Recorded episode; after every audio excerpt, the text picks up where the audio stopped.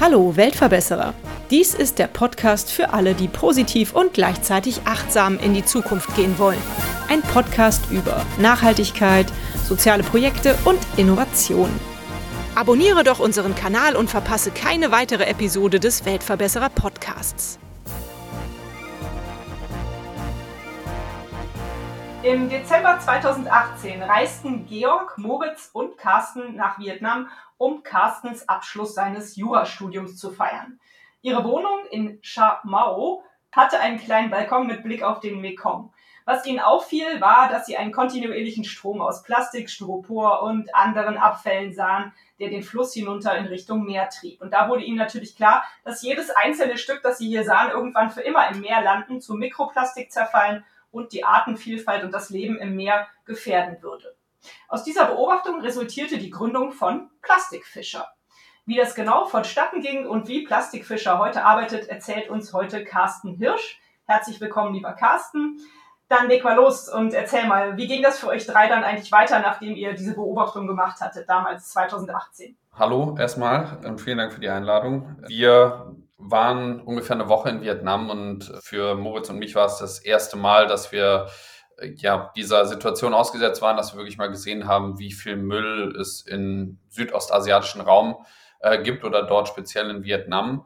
Und wir waren geschockt. Und hier in Deutschland kann man das Ganze ja schnell vergessen, wenn man das mal irgendwie in den Nachrichten sieht oder in sozialen Medien. Dann kommt ja eigentlich schnell auch der nächste Beitrag, der einen das vergessen lässt. Aber wir waren da wirklich mal eine Woche lang quasi gefangen und haben gesehen, wie viel Müll da runterfließt und entsprechend haben wir das auch nach dem Urlaub weiter besprochen und wir haben zu Hause festgestellt, dass es keine Firma auf der Welt gibt, die Ozeanplastik in Flüssen stoppt. Zumindest konnten wir keine finden und haben uns gefragt, ob es nicht schlau wäre, das zu tun und eine Firma zu gründen, die sich genau darauf konzentriert. Und äh, dann haben wir uns überlegt, was können wir machen. Wir haben dann ein Wasserrad gebaut, was automatisch quasi fließendes Plastik aus dem Fluss holt. Das haben wir für ein paar hundert Euro in, in Köln in so einem ganz kleinen Bach pilotiert und es hat direkt funktioniert. Und aus dieser Motivation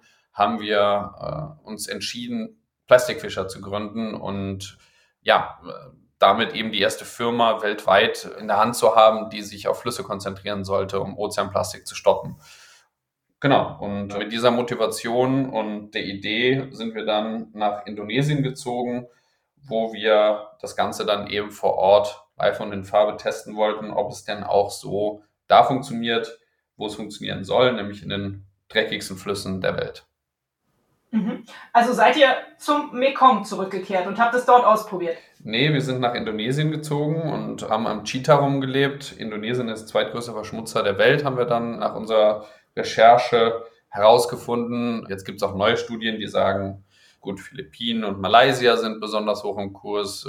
Die Studien unterscheiden sich dort, aber wir hatten ein ganz kleines Netzwerk in Indonesien, wo wir anfangen konnten. Das heißt, wir mussten nicht komplett bei Null beginnen, sondern wir hatten so einen kleinen Anlaufpunkt und die Information, dass ja in Indonesien sehr viel Plastik äh, zu finden ist. Und deshalb sind wir nach Indonesien gezogen und haben dort am Cheetah-Fluss, das ist wie gesagt einer der dreckigsten Flüsse der Welt, dann eben die Technologie nachgebaut. Mhm. Nun hört sich das ja so einfach an. Also was sich mir erstens nicht erschließt, du hattest ja Jura studiert, hattest du keine Lust in äh, dem Feld zu arbeiten, dass du dann einfach so eine Firma für Plastikmüllfischen gegründet hast? Und das Zweite, man geht einfach nach Indonesien und baut das da auf. Ist das denn möglich? Also Jurastudium hat mich ohnehin nicht so mega begeistert. Ich habe es dann durchgezogen. Ich hatte auch so eine kleine Phase, wo ich mir gedacht habe, ich schmeiß hin, dann ist mir nichts Schlaues eingefallen, was ich alternativ machen kann. Dann habe ich den Abschluss gemacht. War jetzt aber auch länger schon nicht so das, wofür ich gebrannt habe. Und deshalb fiel es mir jetzt einigermaßen leicht, mit zwei meiner besten Freunde in so ein Abenteuer zu stürzen mit einigermaßen geringem Risiko, weil das Geld, das kam von Georg, der, der Gründer von Plastic Fischer, ein guter Freund von mir, mit dem ich seit der fünften Klasse zur Schule gegangen bin. Und ich hatte meinen Abschluss ja in der Tasche und von daher war das eigentlich ein gutes Timing, um zu sagen, ich äh, packe jetzt mal hier in Köln zusammen und zieh jetzt mal woanders hin und guck mal, was passiert. So sind wir eigentlich in dieses ganze, in diese ganze Thematik gestartet. Also da war jetzt kein Riesenplan hinter, wie soll das Ganze jetzt mal in zehn Jahren aussehen. Zumindest nicht von Moritz und mir. Georg hat natürlich da auch äh, Geld in eine GmbH gesteckt. Dementsprechend hat er sich da schon wahrscheinlich ein bisschen mehr ausgemalt, wie das Ganze am Ende zu laufen hat. Und am Ende ist es ja auch gut gegangen, würde ich sagen, bis, bis hierher. Und kann man einfach nach Indonesien ziehen und was machen? Wir haben ja gezeigt, das geht. Dementsprechend ist die, die blöde und kurze Antwort ja. Ist natürlich alles nicht ganz einfach. Man muss da die richtigen Leute treffen, man muss die Sprache lernen, wenn man zumindest nicht auf Bali lebt. Wir haben ja nicht auf Bali gelebt, sondern in Bandung, in der Hauptinsel Java. Und dort spricht keiner Englisch oder keine. Niemand spricht dort Englisch. Krass. Und dementsprechend war das Mittel zum Zweck eben auch die Sprache dort vor Ort zu lernen. Die ist Gott sei Dank die Nationalsprache. Bahasa Indonesia ist auch sehr einfach. Und ja, dann haben wir uns da ziemlich reingehängt und mit den richtigen Leuten zusammengearbeitet und so hat es dann am Ende auch funktioniert. Mhm war von Anfang an da die Idee dahinter, die Welt ein Stück besser zu machen, weil ich meine, im Grunde genommen ist es ja eine sehr sinnhafte Aufgabe und ihr hattet ja dieses Gefühl, Mist, wir müssen verhindern, dass das Meer so verschmutzt wird. Ja, wir haben tatsächlich die Firma aus der Emotion heraus gegründet. Also wir haben vieles gemacht, was man nach dem Lehrbuch eigentlich nicht so macht, wenn man eine Firma gründet. Also wir wussten nicht so wirklich, welche Technologie wir verwenden sollen. Wir waren uns überhaupt nicht sicher über das Geschäftsmodell, sondern wir sind da eigentlich mit einfach viel Tatendrang reingestürzt und haben gesagt, wir probieren es jetzt einfach. Und das einzige Ziel war tatsächlich, die Artenvielfalt der Ozeane zu schützen. Das war der Grund, warum wir uns gegründet haben. Und alles andere haben wir drumherum gebaut. Also die Technologie, die dafür notwendig ist und das Geschäftsmodell drumherum, das bis dahin völlig unklar war und auch niemand auf der Welt so äh, gemacht hat, wie wir es jetzt am Ende machen. Von daher war das tatsächlich einfach so, dass wir da aus so Weltverbesserungsgedanken die das Unternehmen gegründet haben. Dennoch habt ihr ja keine gemeinnützige GmbH gegründet oder einen Verein gegründet, so viele, wie es viele Menschen machen, die vielleicht äh, so eine sinnhafte Aufgabe verfolgen, sondern ihr habt eine richtige GmbH gegründet und hattet ja, oder zumindest dein Freund Georg hatte das Gefühl, da kann man irgendwann auch seinen Lebensunterhalt mit verdienen wieso diese Entscheidung? Und du hast eben gesagt, ihr würdet heute ja. eine ganz besondere Art der Firma haben oder Gesellschaft haben. Was zeichnet euch da aus? Also grundsätzlich bin ich der Meinung, dass wenn man Gutes tut, man sich damit auch seinen Lebensunterhalt finanzieren sollte. Egal ob in der NGO, die ja auch sich Gehälter auszahlen, entgegen der Meinung von vielen. Also klar gibt es da auch Freiwillige, aber in NGOs werden auch stramme Gehälter gezahlt mitunter. Und die Rechtsform alleine bedeutet nicht, dass die Leute sich mehr oder weniger Geld am Ende des Jahres auszahlen. Wir haben uns als GmbH gegründet, weil Georg ein Accelerator und Venture Capital Gesellschaft im Bereich nachhaltige Aquakultur beziehungsweise alternative Seafood mitgegründet hat und sagte, ich kenne mich nur aus im Bereich Startup, das heißt im Bereich Business. Ich weiß nicht, wie man eine NGO gründet, aufbaut, was man zu beachten hat. Mhm. Und das Einzige, womit ich mich auskenne, sind Startups. Und mit einem funktionierenden Geschäftsmodell können wir am Ende auch skalieren. Darum geht es ja letztendlich, groß werden und viel Impact schaffen. Und wir haben dann auf die Form der Gemeinnützigkeit anfänglich verzichtet, weil wir uns einfach nicht im Klaren darüber waren, was wir überhaupt machen wollen. Also wie sieht unser Geschäftsmodell aus? Was ist nötig, um es am Ende möglich zu machen? Und wenn man die Form der Gemeinnützigkeit hat, ist man eben auch an einige Dinge gebunden, um die Vorteile der Gemeinnützigkeit eben aufrechtzuerhalten. Und dieses Risiko wollten wir einfach nicht eingehen und uns damit quasi rumschlagen, auf irgendwelche Regularien achten zu müssen, wenn wir überhaupt gerade erstmal rausfinden wollten, wie machen wir es überhaupt. Also wir haben gesagt, in der GmbH haben wir alle Freiheiten der Welt, das zu tun, was nötig ist, um am Ende Impact zu machen. Und ich denke, das ist das, wofür wir am Ende auch stehen. Ja, wir sind eine GmbH, aber als nur die Rechtsform sagt jetzt noch nicht, dass man absolut kapitalistisch oder gewinnorientiert arbeitet, sondern ich denke, es geht am Ende um den Impact, den man schafft, der messbar ist. Und dafür stehen wir natürlich. Und wir schaffen mehr Impact pro Euro als wahrscheinlich die allermeisten Firmen dieser Welt. Wir schaffen Jobs vor Ort und die schaffen wiederum den Umweltschutz, den wir machen. Und wir sind eine sehr, sehr effiziente Organisation, die sich gut um die Mitarbeitenden kümmert, die faire und pünktliche Löhne zahlt, Sozial- und Krankenversicherungen bezahlt, unseren Angestellten aus ja, so Loan Sharks, also so Kredithai oder Kreditfallen hilft, Operationen bezahlt, all solche Geschichten.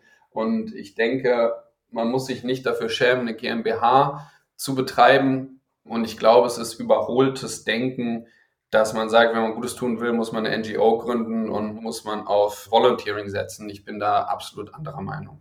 Leuchtet mir auch vollkommen ein, was du da sagst. Gut, dass wir das mal angesprochen haben. Wo steht ihr denn heute und wer sind eure Kunden? Also, was passiert da heute bei euch, wenn ihr da Plastik aus den Flüssen fischt? Für wen macht ihr das und wie funktioniert das? Wo stehen wir? Wir stehen ganz am Anfang, auch wenn wir schon stark gewachsen sind und wahrscheinlich die größte Collection Rate der Welt haben, was die Organisation angeht. Im Verhältnis zu dem Geld, was wir verfügbar haben, auf jeden Fall. Das gesamte Team ist der Überzeugung, dass wir am Anfang unserer Reise stehen und jetzt eigentlich herausgefunden haben, was es braucht, um wirklich groß zu wachsen, weil darum geht es letztendlich uns bei Plastic Fisher, es geht uns nicht um die Einladungen zu Podcasts, zu irgendwelchen Awards, zu irgendwelchen Veranstaltungen, wo wir uns präsentieren und Applaus und vielleicht ein Preisgeld bekommen, sondern wir haben uns mit der Vorstellung gegründet, dass wir einen Unterschied letztendlich machen, das Plastik der Welt davor zu bewahren, in die Ozeane zu gelangen. Und das machen wir auch nach wie vor. Das heißt, wenn wir nicht wachsen, dann können wir uns das, was wir tun, sparen. Das wäre sehr, sehr schade, weil das, was wir tun, sehr gut funktioniert und meines Erachtens für wenig Geld skaliert werden kann. Wer sind unsere Kunden? Für wen holen wir Plastik raus? Also wir machen letztendlich Impact as a Service, wenn man so will. Das heißt, Organisationen bezahlen uns dafür, dass wir in ihrem Namen Umweltschutz schaffen. Das physische Plastik bleibt vor Ort, das heißt, das wird jetzt nicht impo oder exportiert oder ähm, irgendwem vor die Tür gebracht, sondern wir kümmern uns letztendlich um das Abfallmanagement von Anfang bis Ende. Mhm. Wir bauen Technologie ein. Zuerst einmal sorgen wir für die, für die Genehmigung, die es brauchen, um überhaupt dort zu arbeiten. Wir stellen Leute ein, wir bauen die Technologie ein, sammeln das Plastik aus den Systemen äh, jeden Tag bringen es zu unseren eigens aufgebauten Sortieranlagen, trocknen es, sortieren es und bringen es am Ende entweder zum Recycling oder zum Co-Processing. Das bedeutet, alles, was nicht recycelt werden kann, wird verbrannt und daraus wird Energie gewonnen. Und jeden dieser Schritte tracken wir über eine Plattform, sodass wir sagen können, wie viel Kilogramm Plastik wir vor 340 Tagen in Trivandrum aus dem Fluss gefischt haben. Das ist sehr wichtig meines Erachtens im Bereich Impact und Transparenz, dass man einfach Impact nachverfolgbar und nachvollziehbar macht. Und das machen wir seit April 2021, waren da auch so ziemlich die ersten, die so einen hohen Standard gesetzt haben an den eigenen Impact, obwohl die Organisationen, die uns bezahlt haben, das überhaupt gar nicht verlangt haben. Wir haben uns aber gesagt, das ist der einzig richtige Weg, das Ganze zu tracken. Die Organisationen, die uns unterstützen, sind Firmen in der Regel aus verschiedensten Branchen, mhm aus der Industrie. Unser erster Kunde war Kniepex, die machen Zangen. Die haben einfach gesagt, hey, wir glauben, das, was ihr macht, macht sehr viel Sinn und wir möchten das unterstützen. Das ist ein familiengeführtes Unternehmen mhm. und die haben einfach gesagt, gut, wir zahlen jetzt mal das Herausfischen von 20 Tonnen Plastik und das haben sie jetzt drei Jahre in Folge verlängert, wiederholt und auch mit größerem Volumen. Dementsprechend scheinen sie zufrieden zu sein mit der Arbeit, die wir machen. Wir haben große Unternehmen wie die Allianz, hier in Deutschland bekannt als Versicherungsunternehmen, in Indien das ist ein großer IT-Dienstleister und die finanzieren den gesamten Standort, den wir ähm, in Indien in deren Namen betreiben. Das bedeutet, sie zahlen uns sozusagen eine Flatrate. Wir stellen dafür Leute ein, bringen Systeme ein und alles an Impact, der dort geschaffen wird, Jobs geschaffen, Tonnen rausgeholt und verarbeitet, schaffen wir im Namen der Allianz und die Allianz kommuniziert das eben auf ihren Kanälen, intern, extern. Genau. Und so haben wir aus der Textil, aus dem IT-Bereich, aus der Industrie verschiedenste Organisationen, die uns aus unterschiedlichen Motiven heraus unterstützen. Mhm, super. Kann ich denn jetzt trotzdem auch als Privatperson sagen, so ich möchte ganz gerne, was weiß ich, meinem Sohn zu Weihnachten eine Tonne aus dem Fluss gefischtes Plastik sozusagen schenken und euch dafür einen Betrag überweisen? Oder seid ihr wirklich nur auf die großen Player aus, weil ihr natürlich skalieren wollt? Wir sind auf die großen Player aus, aber wir bieten das Gleiche auch für Privatpersonen an. Wir möchten natürlich Erstens sind wir noch sehr klein und jeder Euro hilft uns auch, äh, unsere Arbeit zu machen. Also für einen Euro kriegt man, kann man ein Kilo Plastik herausfischen und alles finanzieren, was notwendig ist, um das zu tun. Mhm. Jobs schaffen, Versicherungen zahlen, Sprit bezahlen, Miete, Technologie, die es braucht, Autos und so weiter, ist alles darüber abgedeckt. Und wir möchten eben eine Möglichkeit bieten, ein nachhaltiges Geschenk auch ähm, zu, zu überreichen, man kennt es jetzt vielleicht schon mit, ja, wir gleichen den CO2-Fußabdruck für dich aus und haben, dann kriegt man ein Zertifikat. Und das haben wir letztendlich mit Plastik uns überlegt und man kann ein individualisiertes Zertifikat auf unserer Homepage kaufen und wir garantieren eben, dass dieses Plastik herausgefischt und verarbeitet wird und auch nicht nochmal an wen anders verkauft wird, dieses Volumen. Das heißt, über diese Tracking-Plattform, die ich eben erwähnte, haben wir einen Überblick, wie viel Kilo haben wir rausgeholt und wenn du, Birte, jetzt 10 Kilogramm kaufst, dann nehmen wir diese 10 Kilogramm aus diesem Vorrat sozusagen und packen die auf die Verkaufsseite. Und alles, was quasi im Vorrat ist, können wir abverkaufen. Das ist quasi dann refinanzierter Impact. Und wenn dieser Vorrat einmal leer sein sollte, dann finanzierst du in die Zukunft. Und dieser Vorrat, der dann in Zukunft geschaffen wird, von dort nehmen wir dann eben die Volumen raus und stellen eben sicher, dass es nicht doppelt verkauft wird. Ja, ist doch mal ein toller Geschenkvorschlag. Meine Familie denkt jetzt schon wieder an Weihnachten, also vielleicht wäre das da auch eine ganz nette Idee. Ich habe auf eurer Homepage gelesen, die drei Rs, Reduce, Reuse und Recycle, die kennt ja jeder, aber ihr arbeitet auch nach den 3L oder der 3L-Initiative. Bitte erläutere uns doch mal, was das ist. Ja, der Begriff geht auf einen Praktikanten zurück, der bei uns mal gearbeitet hat, Tim. Und er sagte, 3L ist doch eigentlich das, was euch ganz gut beschreibt, weil wir immer von Local, Low-Tech und Low-Cost gesprochen haben. Und den Begriff haben wir dann irgendwann schützen lassen. 3L-Initiative wird wahrscheinlich sowieso keiner sonst kopieren, aber wir dachten, es ist trotzdem ein cooler Begriff. Und dann haben wir die 299 Euro ans Patent- und Markenamt überwiesen und den Begriff mal schützen lassen. Diese 3L-Initiative beschreibt letztendlich die Philosophie die Plastikfische ausmacht. Und das sind die Anfangsbuchstaben von drei Begriffen. Der erste Begriff ist local, also lokal. Das heißt, die Technologie, die wir bauen, wird aus lokal verfügbaren Materialien hergestellt. Es wird nichts importiert, was sehr, sehr viele Vorteile hat. Es spart Zeit, Geld und CO2. Wir müssen nicht durch den Zoll. Wir müssen keine Ersatzteile einfliegen, wenn mal was kaputt geht, sondern wir können alles vor Ort bauen und auch reparieren.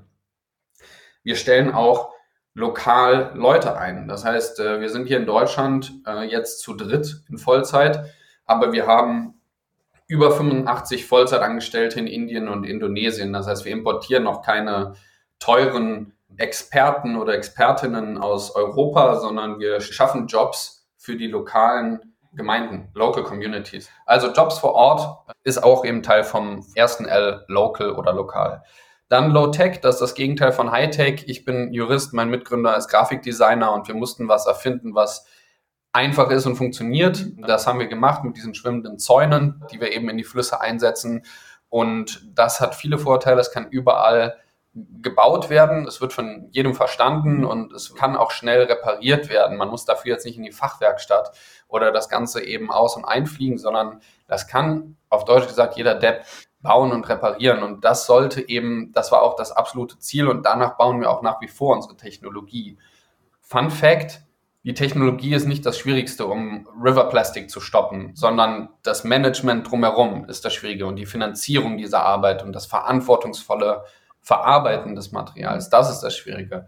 Du kannst alles Mögliche in den Fluss schmeißen, es wird am Ende Plastik stoppen, aber wie finanzierst du es und wie stellst du sicher, dass das Zeug am Ende nicht weiter Schaden in der Umwelt anrichtet. Und das ist das, was Plastikfische ausmacht, dass wir eben Verantwortung übernehmen bis zum Ende, dass wir sagen können, hier ist das Plastik sicher und verantwortungsvoll verarbeitet worden. Kleiner Exkurs Ende. Ähm, und das lokal und mit Low-Tech arbeiten resultiert in Low-Cost. Und Low-Cost heißt Kostengünstigkeit. Das ist das, was wir am Ende brauchen, um zu skalieren, zu wachsen, vor allem in den Schwellenländern, in denen wir arbeiten. Wir reden von einem riesengroßen Problem Und ein riesengroßes Problem muss eben in einer gewissen Größenordnung angegangen werden. Und damit das überhaupt möglich ist, muss man kostengünstig arbeiten. Und das schaffen wir eben über lokal Low-Tech, das abzubilden. Und das sind die drei Ls. Das sind die drei Ls. genau. Wie ist denn das Feedback vor Ort auf eure Arbeit? Also ich denke mal, da ihr ja Arbeitsplätze schafft, ist das Feedback wahrscheinlich ganz gut. Aber war das von Anfang an so? Das kann man so pauschal nicht sagen. Es hängt vom Standort ab, an dem man arbeitet. In Indonesien habe ich das Gefühl, werden die Leute mit mehr Respekt behandelt, die in dem Bereich Abfallwirtschaft arbeiten. Also die werden nicht irgendwie auch als, ich sag mal, Unterschicht behandelt, sondern man ist ganz normal Teil der Gesellschaft, arbeitet aber halt mit Müll. Mhm. Natürlich ist man kein Banker oder keine Businesswoman, die, die da arbeitet, das ist auch klar, aber man wird nicht quasi ja, negativ angeschaut oder verachtet für, für die Arbeit, die man tut.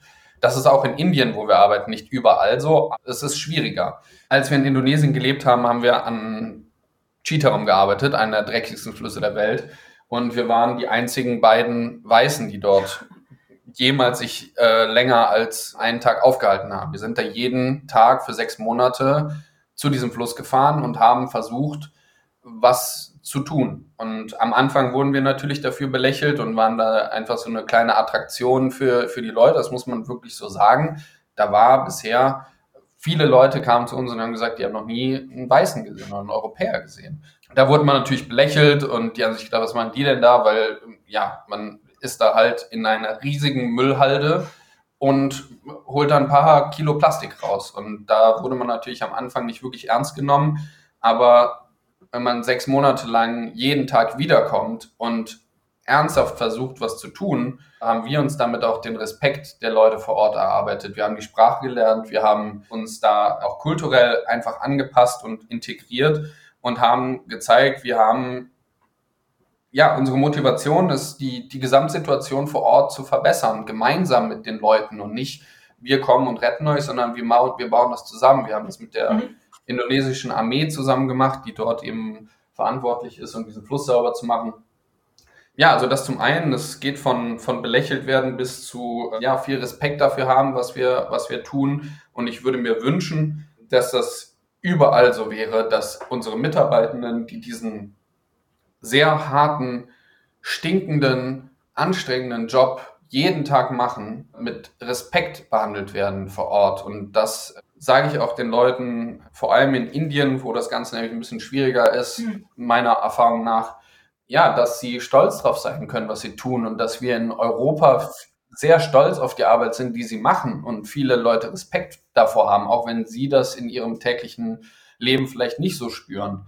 Weil letztendlich ja, wir können auch sehr froh sein über die Müllabfuhr, die hier jeden Tag äh, unseren sortierten Müll im Mercedes-Truck abholt. Und mir fehlt absolut das Verständnis darüber, wie Leute sich der Müllabfuhr oder Krankenwägen oder sonst irgendwas unverschämt benehmen können, weil ohne die würde hier gar nichts laufen. Hm. Ja, hast du vollkommen recht. Also ich muss sagen, ich bewundere euer Durchhaltevermögen, dafür schon mal meinen größten Respekt, weil ich meine, ich glaube, euer Prototyp hat am Anfang auch nicht wirklich funktioniert und dann standet ihr da in diesem dreckigen Fluss äh, alleine und habt aber einfach weitergemacht und da sechs Monate durchgehalten, um euch erstmal so die erste Basis und das erste Stückchen Respekt dazu verschaffen vor Ort.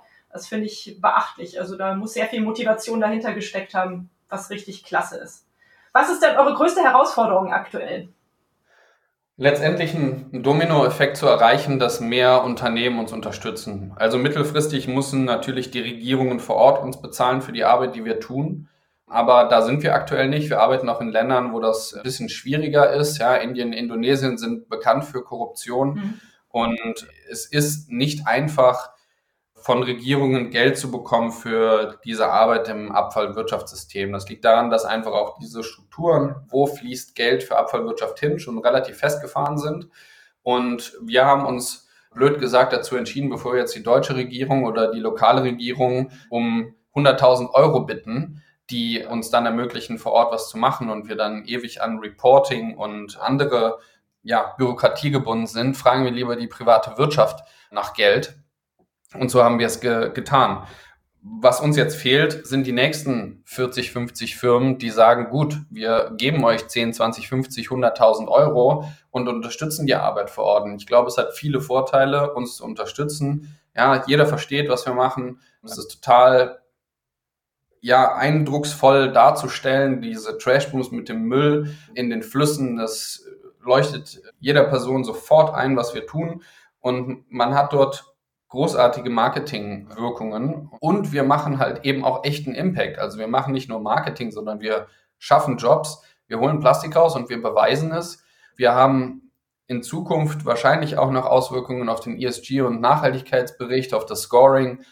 Also viele Vorteile mit uns zusammenzuarbeiten und was uns fehlt, ist Aufmerksamkeit, Visibilität, unterstützende Organisationen und Privatpersonen, die sagen, wir wollen was tun für saubere Ozeane, die wir eigentlich in unserem Urlaub oftmals genießen. Und dann ärgern wir uns über das Plastik, was da rumschwimmt. Und man kann es eben aufhalten, wenn man will. Mhm. Super. Was ist denn deine schönste oder verrückteste Erinnerung, die du mit Plastikfischer verbindest? Magst du da eine Geschichte mit uns teilen? Also verrückte Geschichten gibt es, glaube ich, genug in vier Jahren, über vier Jahren diesen, diesen Job machen. Die schönste Geschichte ist eigentlich äh, eine Doku, die ich gesehen habe über Plastikfischer von der Deutschen Welle. Super. Die habe ich zu Hause geschaut mit meiner Frau, als ich den Link bekommen habe von der Deutschen Welle, die gesagt haben, hey, wir waren jetzt da, wir haben es gedreht, es ist online. Und da wird ein Mitarbeiter von uns, den ich auch schon vorher dort getroffen hatte, interviewt. Lakshman heißt der, der ist über 50 Jahre alt. Mhm. Und er sagt, Plastic Fisher hätte sein Leben verändert. Das Leben von ihm und von seinem Sohn, weil sie waren Tagelöhner und jetzt haben sie eine Vollzeitstelle bei Plastic Fisher, müssen sich nicht mehr Sorgen machen um, ums Geld oder um einen Job. Und dass sich Lakshman zum ersten Mal in seinem Leben einen Mülleimer gekauft hätte und nicht mehr den Müll vor der Haustür verbrennt. Und das waren so ja, da hatte ich Tränen in den Augen, als ich das gesehen habe. Und dann habe ich aber erstmal den Projektmanager vor Ort angerufen und habe gefragt, habt ihr dem das irgendwie gesagt oder hat die Deutsche Welle den irgendwie dazu gedrängt, mal sich eine schöne Geschichte auszudenken oder sowas? Weil kennt man ja, wenn man ein bisschen Bild oder, oder so verfolgt, dass da, oder RTL schaut, dass da auch einiges an ja, Sachen einfach künstlich dargestellt werden. Ja, aber die Antwort war, nee, das stimmt so, wie er es sagt und hat ihn keiner dazu gedrängt. Und das fand ich schon sehr, sehr schön, dass man einfach auch sieht, ja, vielleicht auch noch im kleinen Maßstab verändert man aber auch die Leben von einzelnen Personen, die dann auch wiederum Familien haben. In Indonesien habe ich jetzt einen, der auch aufgestiegen ist zum Projektassistenten. Wir haben es jetzt nicht besonders viel mit Hierarchien, ja, aber wir haben immer eine Projektmanagerin und Man oder Manager und dann einen Assistenten oder eine Assistentin.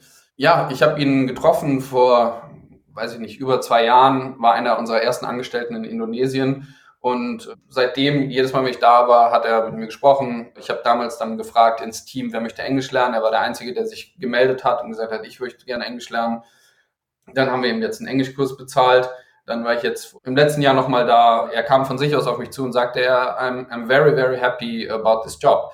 Und dann ist unser anderer Projektassistent, wurde leider beim Clown erwischt und musste also ersetzt werden. Und dann ist dieser junge Mann, Risky heißt er witzigerweise, ist jetzt Projektassistent und macht einen sehr, sehr tollen Job, hat zwei Kinder, hat einen festen Job, hat jetzt ein höheres Gehalt, lernt gerade Englisch. Toll. Und solche Sachen sind, ja, schöne Geschichten, unabhängig von Plastik rausfischen. Mhm. Ähm, ja.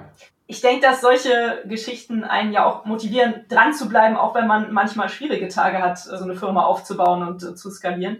Insofern äh, schön, dass ihr solche Sachen auch als Feedback bekommt und das auch erlebt. Was kann man denn jetzt konkret tun, wenn man euch helfen möchte, wenn man Plastikfischer weiter voranbringen möchte? Wenn man eine Firma hat, wenn man aber vielleicht auch keine Firma hat, wo findet man euch im Internet und was sollen wir tun? Also die Firma heißt Plastic Fisher, ist ein bisschen schwierig, es ist Englisch und Deutsch. So schreibt man uns auch, also Plastic mit C im Englisch geschrieben, Fischer Deutsch.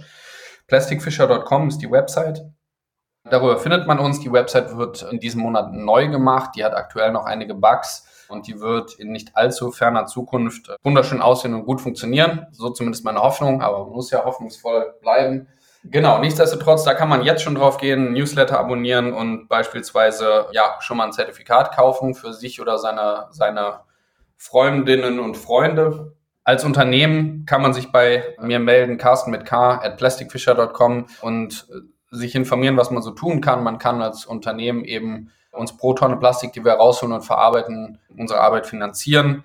Die Metrics sind sehr einfach. Ein Euro bedeutet ein Kilo weniger Plastik in den Flüssen und Meeren. Und das Spannende daran ist eben, dass sich über diese Metrics die gesamte Firmenstruktur trägt. Das heißt, alles, was notwendig ist, um Plastikfischer zu betreiben, wird darüber finanziert. Und das ist eigentlich sehr, sehr beeindruckend, wenn man versteht, was es heißt. Und das versuchen wir eben auch mit der neuen Website besser darzustellen, damit man das verstehen kann. Ja, aber es sind alle Gehälter, es ist der Steuerberater, auch wenn das nicht so sexy klingt, aber muss man auch haben und muss man auch bezahlen. Es sind die Maschinen, die Autos, Sprit, Versicherung, alles, was ich eben genannt habe, das Tracking, das Bezahlen des Transportes vom Material zum Recycler, die Verarbeitungskosten für das Material in, in den Co-Processing-Werken. Also alles das ist damit drin und ihr könnt zu Hause mal versuchen, ein Kilo Plastik zu sammeln aus Folien. Und dann werdet ihr sehen, wie viel Müll das ist und wie viel ein Kilo Plastik ist. Genau, das zum einen. Wenn Leute, die das hier hören, vielleicht keine eigene Firma haben, sondern in einer Firma arbeiten, kann man das Thema trotzdem intern anstoßen und sagen, hier, es gibt welche, die machen das, was sie sagen, also sofern man mir das glaubt, aber es ist tatsächlich so, erzählt aber auch jeder, der eine eigene Firma hat und, und die verkaufen will. Aber einfach in Firmen Bescheid sagen, hier, wenn ihr was im Bereich CSR machen wollt, also Corporate Social Responsibility oder was im Bereich Marketing machen wollt, meldet euch bei Plastic Fisher und wir können eben diese Budgets in wirklichen Impact umwandeln. Das brauchen wir. Super. Sehr schön. Das braucht ihr, um die Welt zu verbessern, denn meiner Ansicht nach seid ihr Weltverbesserer. Da brauchst du gar nicht mehr auf die Frage antworten. Was würde denn deiner Ansicht nach die Welt äh, ein Stück verbessern, wenn du drei Wünsche frei hättest? Was würdest du sagen? Ich bin ja sehr in der Plastik, Plastikbubble. ähm, aber ich sag mal, erstmal nicht weniger Hardliner, sondern viele die etwas tun. Mhm. Also man muss sich nicht komplett selbst geißeln und sagen, ich muss, mein, ich muss komplett plastikfrei leben und wenn ich das nicht tue, bin ich ein schlechter Mensch. Ich glaube, wenn wir alle ein bisschen mehr bewusst leben und einkaufen würden, dann wäre schon einiges getan. Das ist ein bisschen wie das Vegetarier-Movement. Ja, wir brauchen nicht meines Erachtens zwei Prozent, die gar kein Fleisch essen, sondern ich glaube, wenn wir 60 Prozent wären, die 20 Prozent weniger Fleisch essen würden, dann würden wir wirklich was bewegen. Also jeder kann oder jede kann ein bisschen tun und auch andere dazu anregen, ein bisschen zu tun. Dann brauchen wir natürlich, und darum geht es vor allem, Extended Producer Responsibility, also die Unternehmen, die Plastik auf den Markt bringen, die müssen verantwortlich gemacht werden, dass das Ganze am Ende auch finanziert wird, dass das Plastik wieder anständig versorgt wird. Damit einhergehend würde ich noch zu einem Wunsch zählen, eben aber auch die Implementierung, also die Umsetzung der anständigen Abfallwirtschaft mit dem Geld, was generiert wird. Denn es bringt nichts, wenn man jetzt 6 Millionen Euro zahlt zur, als Extended Producer Responsibility und dann verwäscht sich das Geld in korrupten Systemen. Deshalb Infrastruktur vor allem in Schwellenländern aufbauen, wo es noch an grundsätzlicher Infrastruktur fehlt. Mhm das ist quasi der Übertrag von, wir müssen hier in Deutschland nicht 100% sauber sein, sondern vielleicht reicht es, wenn wir hier 70% sind und die restlichen 30% in Entwicklungsländer investieren, damit dort grundsätzlich Infrastruktur aufgebaut wird. Ja. Und der dritte Wunsch ist vielleicht das, was ich immer überall sage, Scale-Proven Technology or Approaches. Also wir müssen das Rad nicht unbedingt neu erfinden. Es gibt schon Lösungen und Ansätze, die funktionieren. Plastic Fisher ist im Bereich Plastik eine Lösung davon und ich glaube, wir müssen jetzt nicht unbedingt noch 100 weitere Optionen fördern mit Peanuts, die dann irgendwie klein, klein irgendwas machen, sondern wir müssen mal Geld in die Hand nehmen als Regierung oder als Unternehmen und sagen, wir stecken jetzt mal ein paar Millionen in etwas, wo wir wirklich dran glauben, dass es funktioniert. Und das muss auch nicht Plastic Fisher sein. Ich muss diesen Job nicht mein Leben lang machen. Das ist ein sehr harter Job. Es ist auch teilweise frustrierend oder wenn man sich einfach dieses Problems bewusst ist, ist das kein Job, der sehr, sehr einfach ist für niemanden in meinem mhm. Team. Also wenn 50 Millionen an ein anderes Unternehmen gehen, was das Problem löst, bin ich genauso happy. Aber es, es muss eben was passieren und das in einer entsprechenden Größenordnung. Mhm. Super, sehr gerne. Kann gerne so passieren. Wie ist denn dein persönliches Verhältnis mittlerweile zu Plastik und wie hat sich ja dein Alltag in Bezug auf Nachhaltigkeit verändert, seitdem du dieses Problem so erkannt hast? Ja, ich bin kein geborener Umweltschützer, sondern ich bin da wirklich reingewachsen. Mhm. Also ich habe viel Zeit am Wasser verbracht und hatte deshalb auch immer diese Zuneigung zu saubere Meere und Fische und solche Sachen. Aber ich bin jetzt nicht jeden Freitag gegen Plastik auf die Straßen gegangen. Ich bin natürlich über jetzt mehr als vier Jahre in Vollzeit und in Indonesien leben und das Problem sehen, leben und versuchen zu lösen, stehe ich natürlich absolut dahinter und sehe Plastik überall mhm. rund um die Uhr. Also es ist tatsächlich so, wenn man einmal sensibilisiert dafür ist, dann sieht man es überall mhm. und es ist schon erschreckend, ja, auch wie dreckig es ist überall auf der Welt, mal mehr, mal weniger. Nichtsdestotrotz, ich kaufe auch manchmal Sachen, die in Plastik eingepackt sind, weil es sich nicht vermeiden lässt und dann kann ich trotzdem nachts noch schlafen. Nichtsdestotrotz glaube ich, habe ich auch in meinem Umfeld, Freundeskreis, ja, für das Thema sensibilisiert, was glaube ich sehr, sehr gut ist. Hat es die Frage beantwortet? Also ja, das hat die Frage beantwortet. Alles gut. Aber meinst du vielleicht, dass wir Plastik anders oder gezielter einsetzen sollten in Zukunft schon, oder? Ja, auf jeden Fall. Ich glaube, es gibt sehr, sehr viele wichtige Anwendungsbereiche für Plastik, Bereich Medizin beispielsweise. Plastik ist ein großartiges Material, was aber völlig inflationär eingesetzt wurde, weil es eben so spottbillig ist. Und das ist das Problem. Man kann auch nicht von Unternehmen wie Plastikfischer erwarten, dass wir aus diesem Mist, den wir dort sammeln, irgendwas Magisches zaubern und am Ende man sich eine Sonnenbrille daraus aussetzen kann. Das ist realistisch gesehen nicht möglich. Ja, das Material ist schlecht designt oder diese Verpackungen sind schlecht designt. Äh, sie sind nicht darauf ausgerichtet, zirkulär zu sein. Das heißt, wir müssen Verpackungsmaterialien zirkulärer designen und entwerfen und dann eine Recycling-Infrastruktur haben, die dieses Material auch wirklich wieder in die Kreislaufwirtschaft zurückführen kann. Denn nicht überall, wo recycelfähig draufsteht, wird am Ende auch daraus was recycelt. Ja. ja. es gibt ja immer diesen, diesen Gap zwischen, zwischen Theorie und, und Praxis am Ende. Deshalb irgendwie less Bullshit, ja, irgendwie weniger kompostierbar und Bioplastik und recycelfähig und sowas, sondern tatsächlich Materialien, die recycelt werden. Das ist für Verbraucherinnen und Verbraucher eigentlich unmöglich zu erkennen, was ist jetzt ein gutes Material und was nicht. Da zähle ich mich zu. Ich bin auch total verwirrt.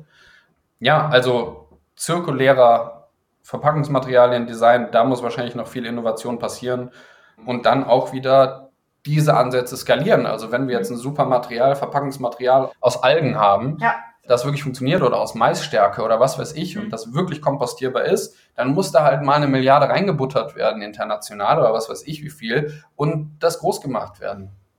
Das, das wäre schön. Das stimmt, auf jeden Fall. Meine allerletzte Frage geht immer nach einem Buchtipp. Carsten, hast du einen schönen Buchtipp? Schaffst du es ab und zu noch zu lesen? Vielleicht auf Flüge nach Indonesien? Die Bücher sind erhältlich bei booklooker.de, dem Marktplatz für Bücher. Ja, tatsächlich leider nicht. Ähm, ich glaube, das ist eine der Dinge, wo ich wirklich gerne was ändern würde. Ich habe früher super gerne gelesen. Ich habe es übers Jurastudium verloren, weil da habe ich acht Stunden am Tag eigentlich gelesen und geschrieben. Und dann hat man abends keinen Bock mehr, sich, oder ich hatte keinen Bock mehr, mich abends hinzusetzen und was Schönes zu lesen, sondern habe ich mich irgendwie berieseln lassen. Dann bin ich in Plastikfischer reingestürzt. Das war auch jetzt eine sehr, sehr intensive Zeit bis hierhin. Und ich habe das Gefühl, ich habe keine Zeit zu lesen, aber Zeit muss man sich halt nehmen für sowas. Aber jetzt habe ich seit zwei Monaten auch noch eine Tochter. Das heißt, die, die Zeit ist jetzt auch nicht, äh, nicht mehr geworden, die ich für mich habe. Das letzte Buch, was ich gelesen habe, das Buch habe ich mir tatsächlich in Indonesien gekauft, aber dann während Corona gelesen. Mhm. Das ist Upheaval, How Nations Cope with Crisis. Mhm. Da geht es eigentlich darum, wie verschiedene Länder mit verschiedenen Krisen umgegangen sind. Zum Beispiel Deutschland mit dem Krieg, mhm. Indonesien mit dem Putsch, Finnland geopolitisch total spannend. Also dieses Buch habe ich mir gekauft, weil ich mir dachte, naja, ah ich bin hier gerade in einer Plastikkrise und ich kann mir davon vielleicht was, äh, was nehmen. Und ich fand es total spannend. Das würde ich wahrscheinlich empfehlen. Super, vielen Dank für den tollen Buchtipp. Erstmal nochmal äh, Glückwunsch nachträglich zur Vaterschaft. Das ist auf jeden Fall eine tolle Sache. Und äh, dann danke ich dir ganz herzlich, dass du dir die Zeit genommen hast hier für dieses Interview, dass du überhaupt dir die Zeit nimmst, die Welt zu verbessern mit Plastikfischer, dass ihr da so engagiert und motiviert äh, bei der Sache seid, finde ich total bemerkenswert. Ganz tolle Sache. Bitte unterstützt Plastikfischer. Und von dir würde ich mir jetzt zum Schluss noch wünschen, dass du dich auf Indonesisch verabschiedest, weil du hast ja gesagt, du hast die Sprache gelernt. Terima kasih, selamat siang. Ja, weiß ich nicht. Das heißt sowas wie Dankeschön, schönen Vormittag noch oder so. Alles klar. Ich danke dir ganz okay. herzlich, Carsten. Bis bald. Tschüss. Okay. Tschüss. Und euch vielen Dank fürs Zuhören. Wie immer findet ihr natürlich alle Informationen und Links zu diesem Projekt in den Show Notes. Hat es euch gefallen? Fühlt ihr euch inspiriert, bewegt? Habt ihr Verbesserungsvorschläge für mich? Dann schreibt mir gerne. Auch die E-Mail-Adresse findet ihr in den Show Notes. Abonniert doch den Weltverbesserer Podcast, dann verpasst ihr keine Episode mehr. Teilt, liked und kommentiert diese Folge des Weltverbesserer Podcasts. Ich würde mich sehr freuen. Vielen Dank dafür und bis bald. Eure Birte.